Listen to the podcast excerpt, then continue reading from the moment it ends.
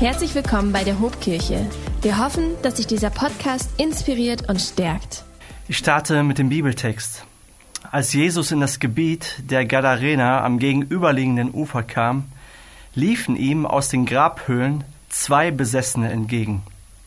Sie waren so gefährlich, dass niemand den Weg benutzen konnte, der dort vorbeiführte. Was willst du von uns, Sohn Gottes? schrien sie. Bist du gekommen, um uns schon vor der festgesetzten Zeit zu quälen? In einiger Entfernung weidete eine große Herde Schweine. Die Dämonen baten ihn, wenn du uns austreibst, lass uns doch in die Schweineherde fahren. Geht, sagte Jesus. Da verließen die Dämonen die beiden Männer und fuhren in die Schweine. Und augenblicklich stürzte sich die ganze Herde den Abhang hinunter in den See, und die Tiere ertranken in den Fluten. Die Schweinehirten rannten davon, liefen in die Stadt und berichteten alles, was geschehen war. Auch das mit den Besessenen. Da machte sich die ganze Stadt auf den Weg, alle gingen Jesus entgegen, als sie sahen, was geschehen war. Drängten sie ihn, ihr Gebiet zu verlassen. Matthäus 8, Vers 28 bis 34. In meinem Leben habe ich bis jetzt einen Horrorfilm geschaut. Warum erzähle ich das? Weil mich diese Geschichte ja an diesen Film erinnert oder an so ein paar Aspekte. Ich erinnere mich nur an eine bestimmte Szene. Zu der Zeit war ich Zivi in einer Kirche und ein paar Jugendliche hatten die Idee, mich zu besuchen, um einen ja, richtig gemütlichen Filmabend zu machen. Und irgendwie kamen wir auf diesen Horrorfilm. Den wollten wir unbedingt schauen. Und, die, und in diesem Film gab es eine Szene, in der der Hauptdarsteller da, Darsteller an seinen Kleiderschrank geht, um ein Hemd rauszuholen. Und in dem Moment, als er nach seinem Hemd greift und die Hemden so zur Seite macht, kommen aus dem Schrank Dämonen und erschrecken ihn zu Tode. Uah! machen die. Und ich war zu Tode erschrocken. Und das Wunder war, dass meine Hose trocken blieb. Und wir Zivis, wir hatten immer die Aufgabe, abends gegen 22 Uhr den Schließdienst vom Gemeindegebäude zu machen. Und die Wohnung war ein paar hundert Meter weiter entfernt vom Gemeindegebäude. Und du kannst dir sicherlich vorstellen, dass ich das ab dem Zeitpunkt ja, nicht mehr ganz so gerne gemacht habe. Den Schließdienst habe ich in einem Sprinttempo erledigt. Ich musste immer an einem bestimmten Busch vorbeigehen und das war sehr, sehr unheimlich, muss ich sagen. Und jedes Mal, wenn ich an diesem Busch vorbeiging, habe ich erwartet, dass ein Dämon auf einem Klappstuhl sitzt, warum auch immer ein Klappstuhl, auf mich wartet und mich zu Tode erschrecken wird. Also ich brauchte ungefähr ein paar Jahr, ein Jahr und viele Gebete, um diese Angst, diese Furcht loszuwerden. Als gestandener Mann. Also Horrorfilme sollte man mir lieber nicht schauen. Das tut mir nicht so gut. Aber wenn man sich zum Beispiel bei Netflix oder Amazon Prime oder anderen Streamingdiensten mal umschaut, gibt es unzählige Filme und Serien ja in dieser Kategorie.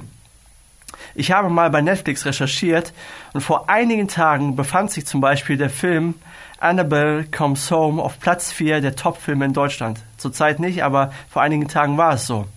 Und die Beschreibung zu diesem Film lautet, eine teuflische Puppe erweckt im verfluchten Haus zweier Dämonologen böse Geister und terrorisiert deren kleine Tochter. Also so viele negative Wörter in einem Satz. Da komme ich nur beim Lesen einen Schauer. Aber auch andere Serien und Filme sind im Trend wie äh, The Vampire Diaries, The Walking Dead, 666, Dracula, Der Exorzismus, Das Zeichen des Teufels, Family Blood, Erlöse uns von dem Bösen, Ghost Whisperer, Stimmen aus dem Jenseits, Buffy im Bann der Dämonen und so weiter und so fort. Ja, vielleicht habe ich jetzt deine ganzen Lieblingsfilme und Serien aufgezählt. Und ich möchte dir sagen, willkommen in unserer Kirche, willkommen zu dieser Online-Predigt. Schön, dass du da bist. Du hörst heute genau die richtige Predigt.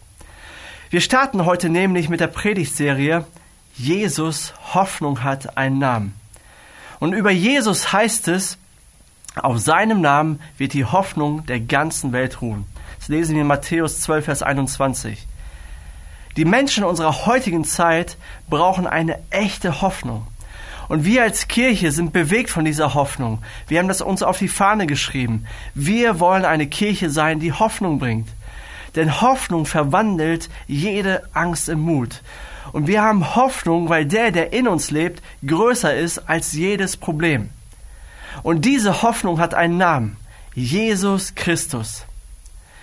In der Predigtserie greifen wir drei Geschichten auf, in denen Jesus aus jeder Hoffnungslosigkeit eine Erfolgsstory macht. Bei Jesus gibt es keine hoffnungslosen Fälle. Und das sehen wir bei den beiden besessenen Männern eindrücklich. Wenn jemand hoffnungslos war, dann sie. Dunkelheit bestimmte ihr Leben. Doch Jesus hat sie frei gemacht von aller Gebundenheit, von allen bösen Mächten. Und diese Hoffnung möchte ich euch vermitteln. Vielleicht denkst du, ja, Dämonen, das ist doch Quatsch, das gibt es nicht. Zumindest nicht in Deutschland, vielleicht in irgendwelchen dritte Weltländern, da vielleicht. Pastor, glaubst du wirklich, dass es Dämonen gibt? Hast du jemals einen Dämon gesehen? Also zum Glück noch nicht, aber ich glaube, dass wir Menschen intuitiv spüren, dass es eine übernatürliche Welt geben muss. Es muss mehr geben als das, was wir vor Augen sehen. Es gibt zwei extreme Sichtweisen über, über Dämonen oder den Teufel. Die eine Sichtweise verharmlost Dämonen. Ach, es gibt sie nicht wirklich. Ja, und wenn es sie gibt, dann haben sie keine Macht und bewirken auch nichts. Die anderen sehen hinter jedem Busch, hinter jedem Problem einen Dämon. C.S. Lewis, ein ehemaliger christlicher Apologet, der sagt mal Folgendes. Er sagt, es gibt zwei Fehler, die wir in Bezug auf den Teufel begehen können. Der eine ist, ihre Existenz überhaupt zu leugnen der andere besteht darin, an sie zu glauben und sich in übermäßiger und ungesunder Weise mit ihnen zu beschäftigen. Die Teufel selbst freuen sich über beide Irrtümer gleichermaßen. Hey, nicht in hinter jedem Busch, hinter jedem Problem ist ein Dämon. Na, wenn du ein Bad Hair Day hast und deine Frisur nicht passt, dann sind nicht unbedingt Dämonen schuld an deiner schlechten Frisur. Oder wenn deine Kinder mal austicken, ausflippen, einen richtig schlechten Tag haben, mies gelaunt sind, dann musst du nicht unbedingt einen Exorzismus bei ihnen durchführen. Oder wenn du mit nassen Haaren in die Kälte gehst und nach drei Tagen krank im Bett liegst, dann war der Teufel nicht schuld, sondern deine eigene Dummheit und du hättest besser auf deine Mama gehört. Umgekehrt gilt es genauso nicht mit dem Einfluss und Aktivitäten von Dämonen zu rechnen und sie abzustreiten oder zu verharmlosen, ist ziemlich naiv. Auf jeden Fall lesen wir in der Geschichte von zwei Männern, für die die dämonische Welt sehr real ist. Sie haben das erlebt. Und in den Evangelien im Neuen Testament sehen wir immer wieder, wie Jesus und seine Jünger Menschen von Dämonen befreien. 61 Mal. Jesus war sich dieser Dimension sehr bewusst. Kein anderer hat Menschen so freigesetzt wie Jesus. Was hat es mit Satan und den Dämonen eigentlich auf sich? Wo kommen sie her? Der Name Satan kommt aus dem griechischen Satanas und wird im Neuen Testament in 33 Versen 36 Mal erwähnt. Satan heißt einfach Ankläger oder Widersacher. Und er war ursprünglich ein großer, wunderschöner guter Engel Gottes. Er gehörte zu Gott. Doch bevor die Welt begonnen hat, wurde er mit Stolz erfüllt und rebellierte gegen Gott. Die Folge war, dass er zum Hauptgegner Gottes und auch der Menschen wurde. Wir lesen davon in, zum Beispiel in Hesekiel 28, Vers 12 bis 15 oder in Jesaja. In Jesaja heißt es, wie bist du vom Himmel gefallen? Du hell leuchtender Morgenstern. Zu Boden wurdest du geschmettert. Du Welteroberer. Du hattest dir vorgenommen, immer höher hinauf bis zum Himmel zu steigen. Du dachtest, hoch über Gottes Sternen will ich meinen Thron aufstellen. Auf dem Berg im äußersten Norden, wo die Götter sich versammeln, dort will ich meine Residenz errichten. Hoch über die Wolken steige ich hinauf. Dann bin ich dem höchsten Gott gleich. Das lesen wir in Jesaja 14, Vers 12 bis 14. Also der Hochmut brachte Satan zu Fall. Und auch ein Teil der Engel, die jetzt Dämonen sind, die hat er verführt. Satan leitet ein straff organisiertes Imperium des Bösen. Und die Dämonen sind Teil davon. Paulus schreibt in Epheser 2, Vers 2 zum Beispiel, dass die Welt von Satan beherrscht wird und er im Machtbereich der Luft regiert. Also Satan ist nicht auf diese physische Erde beschränkt. Er ist unsichtbar. Satan und die Dämonen sind Erzfeinde Gottes. Sie verführen die Menschen und sie quälen Menschen. Im Schöpfungsbericht zum Beispiel lesen wir, dass er die Menschen verführt hat und die Menschen dadurch als Konsequenz die Gottesbeziehung verloren haben. Durch diesen Sündenfall ist, ja, ist die Sünde und der Fluch über die ganze Menschheit gekommen. Satan steht aber nicht auf einer Stufe mit Gott, sondern ist auch ein geschaffenes Wesen. Er ist nicht allmächtig, er ist nicht allgegenwärtig und auch nicht allwissend, so wie Gott es ist. Und aus diesem Grund leitet er ein Team von Dämonen an, die seine Pläne ausführen und die ihr Unwesen treiben. In der Bibel sehen wir immer wieder, wie sich Dämonen auch ja in menschlichen Körpern manifestieren. Und die gute Nachricht ist aber, Jesus ist stärker als die dunklen Mächte. Und das sehen wir in dieser Geschichte und das sehen wir auch in anderen Geschichten und das sollst du heute mitnehmen. Jesus ist stärker. Satan hat keine Macht über Jesus und auch über diejenigen nicht, die ihm nachfolgen. Gott ist stärker. Und ich möchte anhand der Geschichte drei Fragen beantworten. Was tun Dämonen? Wie besiegt Jesus die Dämonen? Und wie kämpfen wir gegen Dämonen? Die erste Frage ist, was tun Dämonen? Und ich lese nochmal die ersten Verse der Geschichte. Als Jesus in das Gebiet der Gadarener am gegenüberliegenden Ufer kam, liefen ihm aus, der, aus den Grabhöhlen zwei Besessene entgegen. Sie waren so gefährlich, dass niemand den Weg benutzen konnte, der dort vorbeiführte. Was willst du von uns, Sohn Gottes? schrien sie. Bist du gekommen, um uns schon vor der festgesetzten Zeit zu quälen? Soweit erstmal. Was haben die Dämonen mit diesen Männern gemacht? Was tun Dämonen immer noch, heute noch mit Menschen?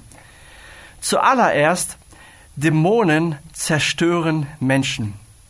Jesus, er sagte einmal, der Dieb kommt nur, um die Schafe zu stehlen und zu schlachten und um Verderben zu bringen. Ich aber bin gekommen, um ihnen das Leben zu bringen. Leben in ganzer Fülle. Das lesen wir in Johannes 10, Vers 10. Das ist die kurze Jobbeschreibung von Satan und seinem Team. Das ist alles, was er tut. Zerstören, töten, schlachten, lügen, stehlen. Er tut nichts Gutes, nichts Lebensspendendes, nichts Wohltuendes. Diese beiden Männer haben das an ihrem eigenen Körper erlebt, an ihren, in ihrem eigenen Leben. Sie leben auf einem Friedhof, sie sind nackt und schlagen mit Steinen auf sich ein. So lesen wir das zum Beispiel im Markus und im Lukas-Evangelium. Und sie kommen aus ihrem Grab, aus ihrer Grabhöhle. Sie werden gequält von den bösen Mächten. Sie sind ausgegrenzt von der Gesellschaft. Sie erleben Ablehnung. Sie gehören nicht dazu. Menschen haben Angst vor ihnen, weil sie so gefährlich sind. Sie umgehen sie. Die Dämonen haben ihr Zuhause und ihre Familie genommen. Sie haben ihren Frieden und ihren Verstand geraubt. Sie haben alles kaputt gemacht. Sie haben sie zu gewalttätigen Männern gemacht. Hey, Dämonen zerstören Menschen. Was tun sie noch? Zweitens, Dämonen verwirren Menschen. Sie verwirren Menschen. Paulus schreibt zum Beispiel an Timotheus, nun sagt uns der Heilige Geist ausdrücklich, dass manche sich am Ende der Zeit von dem abwenden werden, was wir glauben. Sie werden auf Lügen hören und Lehren folgen, die von Dämonen stammen. 1. Timotheus 4, Vers 1, so lesen wir das. Also Dämonen, sie studieren dich, sie kennen deine Schwächen und tun alles dafür, damit du dich von Gott, von dem Gott der Bibel entfernst. Und oft sind es intellektuelle Ideen, auf die du anspringst, die aber nicht einer gesunden Theologie entsprechen. Eine Anschauungen, die dich vom Evangelium, von der Gnade Gottes wegziehen, von Gott selbst. Denn vielleicht steckst du in einer Krise oder du gehst durch sehr schwierige Zeiten und dadurch bist du sehr verletzlich und offen für alles, was irgendwie hilft. Und wenn du nicht fest gegründet bist im Wort Gottes und wenn du nicht eine gesunde Theologie über die Jahre etabliert hast, saugst du verschiedene Lehren auf, die sich zwar gut anhören im ersten Moment, aber die dich letztendlich von Gott entfremden. Und das führt meistens dazu, dass du resistent für Korrektur bist und dass du Wahrheit und Lüge nicht mehr unterscheiden kannst. Und du entfernst dich von Gott, du entfernst dich von der Kirche. So, drittens, Dämonen paralysieren Menschen. Paulus schreibt, denn Gott hat uns nicht einen Geist der Furcht gegeben, sondern einen Geist der Kraft, der Liebe und der Besonnenheit. 2. Timotheus 1, Vers 7. Also Paulus geht davon aus, dass es einen Geist der Furcht gibt. Dieser Geist existiert und er will dich paralysieren. Er will dir Angst machen. Dieser Geist wünscht sich nichts mehr, als dass du ständig besorgt bist, ständig über irgendetwas Negatives nachdenkst. Herr, du sollst Angst um deine Zukunft haben. Du sollst Angst um deine Finanzen, um deine Gesundheit haben oder um die Gesundheit eines anderen Menschen. Du hast ständig Sorgen oder sollst ständig Angst um deine Kinder haben. Hoffentlich passiert ihnen nichts. Hoffentlich geht es ihnen gut. Du bist besorgt. Angst paralysiert dich und hält dich davon ab, Entscheidungen zu treffen, mutig zu leben und Gott und Menschen zu lieben. Also, Dämonen tun nichts Gutes. Sie zerstören, sie machen kaputt. Die zweite Frage, die ich beantworten möchte, lautet, wie besiegt Jesus die Dämonen? Die von Dämonen gequälten Männer kommen auf Jesus zu und sie schreien zu ihm, was willst du von uns, Sohn Gottes? Hey, Satan und die Dämonen wissen, dass Jesus der Sohn Gottes ist. Sie wissen, dass Jesus Gott ist. Zwei Verse zuvor, nachdem Jesus einen heftigen Sturm gestillt hat, fragen sich die Jünger Jesu, was ist das für ein Mensch? Wind und Wellen gehorchen ihm. Worüber die Jünger debattieren, proklamieren die Dämonen. Sie wissen, dass Jesus mehr ist als ein Mensch. Er ist der Sohn Gottes und er ist stärker als sie. Sie wissen auch, wo Jesus herkommt und dass ihre Zeit kurz ist. Sie fragen Jesus nämlich, bist du gekommen, um uns schon vor der festgesetzten Zeit zu quälen? Die Dämonen kannten Jesus schon von Anfang an. Sie wussten, dass er als Gott Mensch wurde. Sie wussten, dass Jesus sie aus dem Himmel geworfen hat und sie wussten jetzt, dass er sie aus diesen beiden Männern werfen wird. Und letztendlich wissen sie auch, eines Tages wird er sie endgültig richten und verdammen. Also die Dämonen hatten, wenn man so will, eine richtig gute Theologie. Sie glaubten an die Existenz Gottes, sie glaubten an die Göttlichkeit und Präexistenz Jesu und sie glaubten an das Gericht Gottes. Also all das glaubten sie. Sie wussten auch, warum Jesus auf diese Erde gekommen ist. Der Apostel Johannes, er drückt das so aus in einem seiner Briefe. Aber wenn Menschen sündigen, zeigt das, dass sie zum Machtbereich des Teufels gehören, der von Anfang an gesündigt hat. Doch der Sohn Gottes kam, um die Taten des Teufels zu vernichten. 1. Johannes 3, Vers 8. Also Jesus kam nicht nur, um uns zu retten von Schuld und Sünde, sondern er kam auch, um die Werke Satans zu zerstören. Wie besiegt Jesus die Dämonen in den Männern? Wir lesen weiter in der Geschichte. In einiger Entfernung weidete eine große Herde Schweine. Die Dämonen baten ihn, wenn du uns austreibst, lass uns doch in die Schweineherde fahren. Geht, sagte Jesus.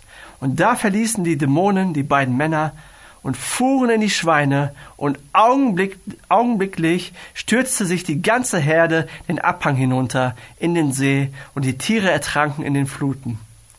Krasse Story, ein bisschen makaber. Wir sehen hier, dass die Dämonen keinerlei Chance haben gegen Jesus. Sie wussten, ihre Stunde hat geschlagen. Und sie versuchen auch gar nicht erst zu kämpfen, weil, Jesus, weil sie Jesus und seine Macht ganz genau kennen. Und aus diesem Grund müssen sie das tun, was Jesus sagt. Sie gehorchen ihm. Und Jesus spricht nur ein Wort, geht, oder andere Übersetzungen sagen, fahrt aus. Jesus schreit nicht wie die Dämonen, denn er weiß, sein Wort hat Kraft und sein Wort hat Autorität. Durch sein Wort hat er die Welt erschaffen. Durch sein Wort hat er den Sturm gestillt, Kranke geheilt, Tote auferweckt. Und nun müssen die Dämonen durch sein Wort weichen.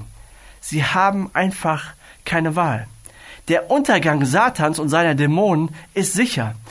Und das wird durch die in den Abhang stürzenden Schweine deutlich oder demonstriert. Manchmal fragen sich Menschen, wahrscheinlich ein Tierschützer oder so, warum hat Jesus das zugelassen? Warum hat er das erlaubt? Das war nicht besonders nett für die Schweine, oder? Aber die Schweine wären eh geschlachtet worden und danach gegessen. Sorry, dass ich das so sagen muss. Ich habe von einem Bauern gehört, der seine Schweine sehr liebte. Und er hat ihnen sogar Namen gegeben. Ne? Schinken, Speck, Schweinehack und Mettwurst. Also der, der Bauer liebte seine Schweine, aber er kannte auch ihre Bestimmung. Also Scherz beiseite. Warum hat Jesus den Dämonen erlaubt, in die Schweine zu fahren? Warum hat er das zugelassen? Ich glaube, er wollte seine Macht auch visuell demonstrieren. Im Markus-Evangelium lesen wir zum Beispiel, dass über 2000 Schweine zu der Herde gehörten und ziemlich viele Dämonen in den Männern waren. Sie hießen Legion, das sind ganz viele.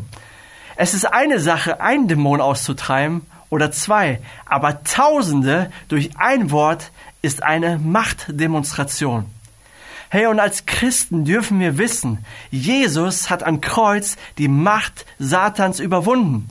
Dieser Triumph ist der Beginn der Niederlage Satans.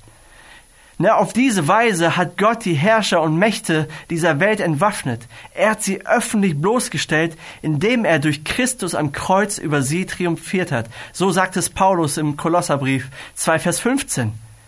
Hey, am Ende dieser Welt wird dieser Triumph den Höhepunkt erreichen. Wenn Jesus wiederkommt, wird der Sieg endgültig sein über Satan und sein Team. Jetzt können Satan und die Dämonen noch Krieg führen gegen Gott und gegen uns, gegen uns Menschen. Er versucht uns von Gott loszueisen.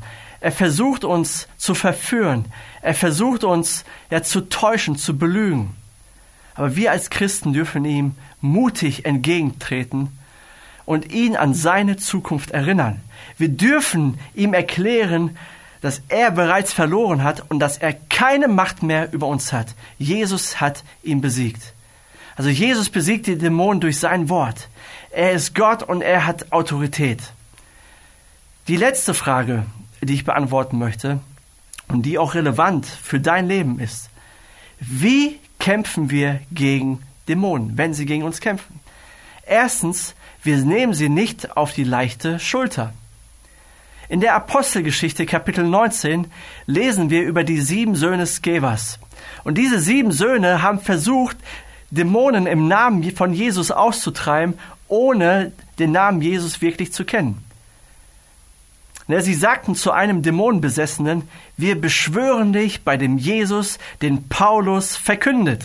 Also sie kennen Jesus nicht. Und was antwortet der Mann oder der Dämon in dem Mann? Jesus kenne ich, Paulus auch, aber wer seid ihr? Und dieser dämonenbesessene Mann verpasste ihnen eine Tracht Prügel, so dass sie nackt und verwundet fliehen müssen. Und die Geschichte lehrt uns eins. Wenn du Jesus nicht kennst und wenn du ihn nicht liebst, solltest du dich nicht mit Dämonen anlegen. Also lass es lieber. Zweitens, wir flirten nicht mit ihnen. Im Alten Testament im fünften Buch Mose gibt Gott Israel eine klare Ansage dazu. Niemand aus eurem Volk darf seinen Sohn oder seine Tochter durchs Feuer gehen lassen, Wahrsagerei oder Zauberei treiben, Omen deuten, Hexen andere mit einem Bann belegen, als Medium auftreten oder Tote beschwören und befragen. Jeder, der so etwas tut, ist dem Herrn ein Gräuel. 5. Mose 18, Vers 10 bis 12. Also die Bibel lehrt uns, mit den bösen Mächten sollten wir oder dürfen wir nicht spielen. Hey, wir zapfen keine Spiritisten, keine Wahrsager, keine Hellseher und so weiter an. Wir schauen auch nicht unsere Horoskope an oder nehmen sie ernst. Auf keinen Fall solltest du Teletubbies schauen. War auch ein Scherz. Aber wer sich mit dem Spiritismus, das heißt mit Toten zu kommunizieren, und der Zauberei, das heißt der Gebrauch von Magie, wer sich dem öffnet, hat mit bösen Geistern zu tun und öffnet ihnen Tor und Tür. Solche Aktivitäten können dich leicht unter dämonische Kontrolle bringen. Hey, nimm Dämonen nicht auf die leichte Schulter, flirte nicht mit ihnen. Und drittens, wir kämpfen mit der Autorität Gottes. Jesus, er, er spricht uns im Markus-Evangelium zu, im, im Missionsbefehl, folgende Zeichen werden die begleiten, die glauben. In meinem Namen werden sie Dämonen austreiben. Markus 16, Vers 17. Wenn du beim Autofahren plötzlich die Idee bekommst, dich mitten auf die Straße zu stellen, um den Verkehr zu regeln und zu stoppen, wird dich keiner ernst nehmen. Sie werden dich alle für bekloppt halten, alle werden dich beschimpfen, sie werden hupen, werden dir sonst welche Zeichen zuwerfen oder die Polizei rufen. Aber sobald du eine Polizeiuniform trägst, ändert sich die Haltung der Menschen schlagartig. Sie werden anhalten und sie werden auf dich hören und das tun, was du sagst. Denn du hast den Verkehr in der Autorität der Regierung gestoppt. Die ganze Regierung steht hinter dir. Wenn wir uns im geistlichen Kampf befinden, dann kämpfen wir nicht mit unserer Autorität, sondern in der Autorität oder mit der Autorität von Jesus Christus. Der ganze Himmel steht hinter uns. Die Macht der Finsternis hat keine Chance. Wir kämpfen nicht, um zu gewinnen, wir kämpfen, weil Jesus am Kreuz die Macht der Finsternis besiegt hat. Das ist die Grundlage.